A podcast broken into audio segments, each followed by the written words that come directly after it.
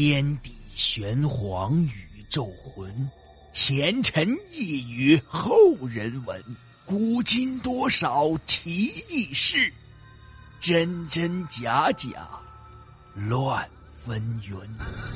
彻夜难眠的夜晚，让大圣带给您不一样的民间故事。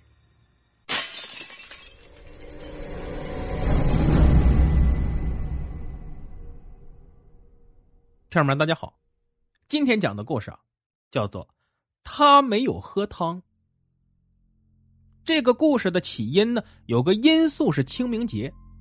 这中国自古开始清明都要祭祖，虽然中国大的能写出同样的字发不一样的音，但是这一天做的事绝对一致。清明的由来要追溯到春秋时候。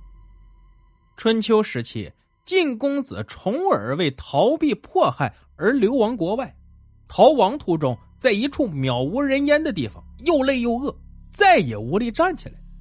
随臣找了半天也找不到一点吃的，正在大家万分焦急、毫无办法时，随臣介子推走到僻静处，从自己的大腿上割下了一块肉，煮了一碗肉汤让公子喝了。重耳渐渐恢复了精神。当重耳发现肉是介子推从自己腿割下的时候，流下了眼泪。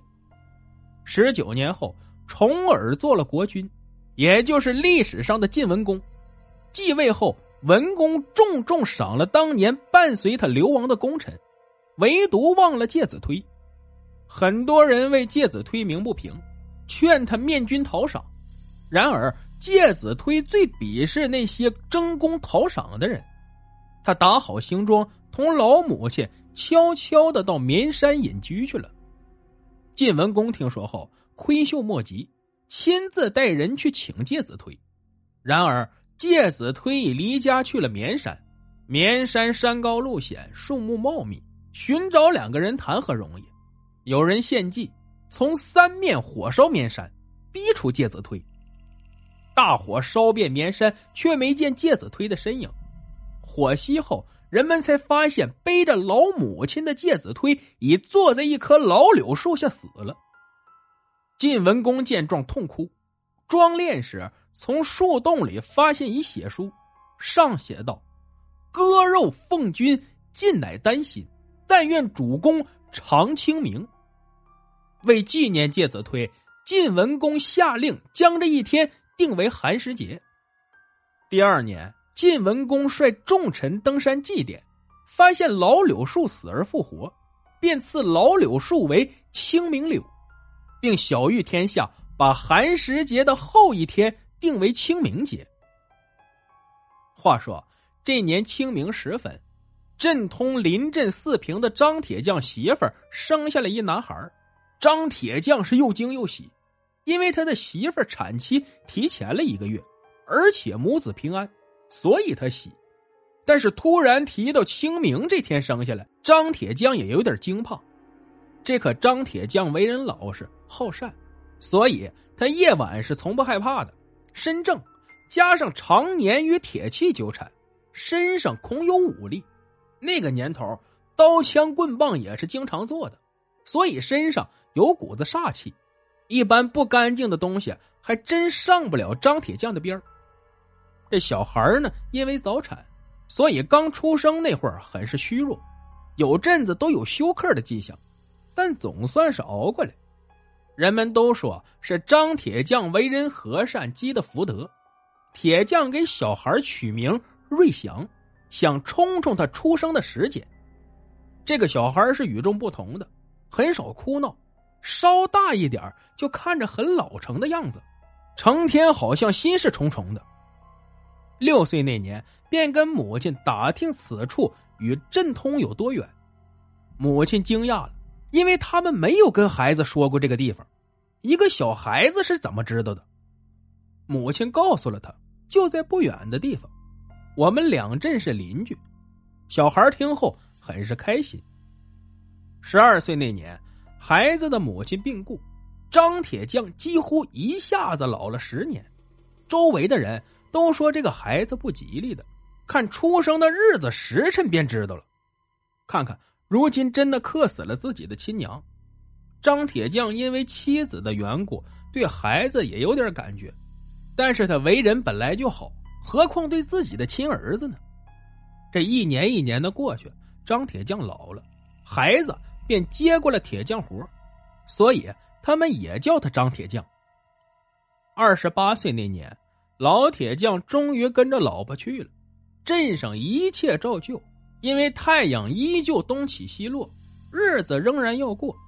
打东西还是有张铁匠。镇通有两户人家都是跑瓷器生意的，一家姓王，一家姓刘，同行不同路，一生结怨仇。这同做一门生意的，基本都跟仇家似的。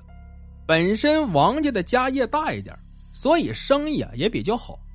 但王老爷的两个儿子染上毒瘾，把老头子气得跟什么似的。为了防着两个儿子偷家中地契之类的贵重物品，只好全部埋了起来。这天有不测风云，人有旦夕祸福。王老爷那晚上睡着后就再也没醒来。面对父亲的暴死，两个儿子悬崖勒马，用了一年的时间戒掉了毒瘾，然后开始接手家中的生意。但是王老爷突然去世。所以家里的东西埋在了哪儿，便没人知道了。两个儿子做生意的本事不如王老爷那么干练，此消彼长之下，刘家便渐渐有超过王家的势头。岁月总是不饶人的，王家兄弟看着对方头上逐渐有了白发，掐指算算，原来父亲死了已有二十八年了。这二十八年来。虽然刘家逐渐占据上风，但是要想一口气吃掉王家那是不可能的。百足之虫死而不僵，王家几代的基业又哪是那么容易吃掉的？王家后来发现刘家在瓷器里运私盐，于是想这可是做倒刘家的机会。两兄弟商议良久后，决定兵分两路，一路去监视刘家放在仓库的瓷器。一路去报官，那时候的官也是乱的很。袁世凯刚刚做了大总统，各地枪声不断的，所以能不和官府接触就尽量不去。这官府的人和王家老大赶到那个仓库时，已经是深夜。老二盯的怎么样？这位是韩队长来抓赃的。大哥，韩队长，这样的，我盯到现在绝没有货物运出去。应该还在里面。正说着的时候，仓库的门开了，灯光从房里刷的出来，可以清楚的看到货物一箱箱的往外运着。韩队长，你看，这要不是有鬼，怎么能这么晚运货物？王大当家的说的有理，兄弟们，上去给我截住了！这群虎狼平时没事在街上都要惹点事儿。更何况他们是来抓赃的呢，自然声势浩大的冲了过去。抬货的工人一看这架势，当时一个个都傻愣住了，齐齐的放下东西，躲到了一边。兄弟们，把箱子都打开，仔细的验验里面的瓷器。慢，韩队长，您这是什么意思？哦，是刘当家的，这么回事有人举报说您的货里有问题。兄弟，我也是公事公办。说着，用嘴朝着王家兄弟努了努。哼，我姓刘的在这里也算是有头有脸的人。如果这事传出去，我还用在这里混吗？但是如果我不让你们查看，想来是有人不甘心的。你们看吧，来人呐，把箱子都打开。查看的结果是王家兄弟不可置信的。